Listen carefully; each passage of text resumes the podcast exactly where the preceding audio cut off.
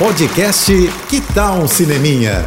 Dicas e curiosidades sobre o que está rolando nas telonas, com Renata Boldrini. Menino Tom Holland nem descansou a simpatia da estreia de O Homem-Aranha e já tá dando ar da graça de novo nos cinemas, né? Acaba de chegar às telas Uncharted, fora do mapa. Agora a gente vai ver a veia de aventura e ação do astro, que mostra que vai ter um bom caminho pela frente, hein? Uncharted é adaptado do game de mesmo nome e traz Tom Holland como um aventureiro, no famoso estilo caça ao tesouro, sabe? Uma vibe meio Indiana Jones, meio Piratas do Caribe. A missão dele é encontrar os navios de Fernão de Magalhães com o tesouro lendário que está perdido há séculos. Essa viagem ele vai fazer com o personagem do Mark Wahlberg um ponto positivo do filme é conseguir descolar a imagem do ator do Homem-Aranha. Aqui ele não é tão garoto e mostra que tá nascendo aí, olha, um astro de filme de ação dos bons, hein?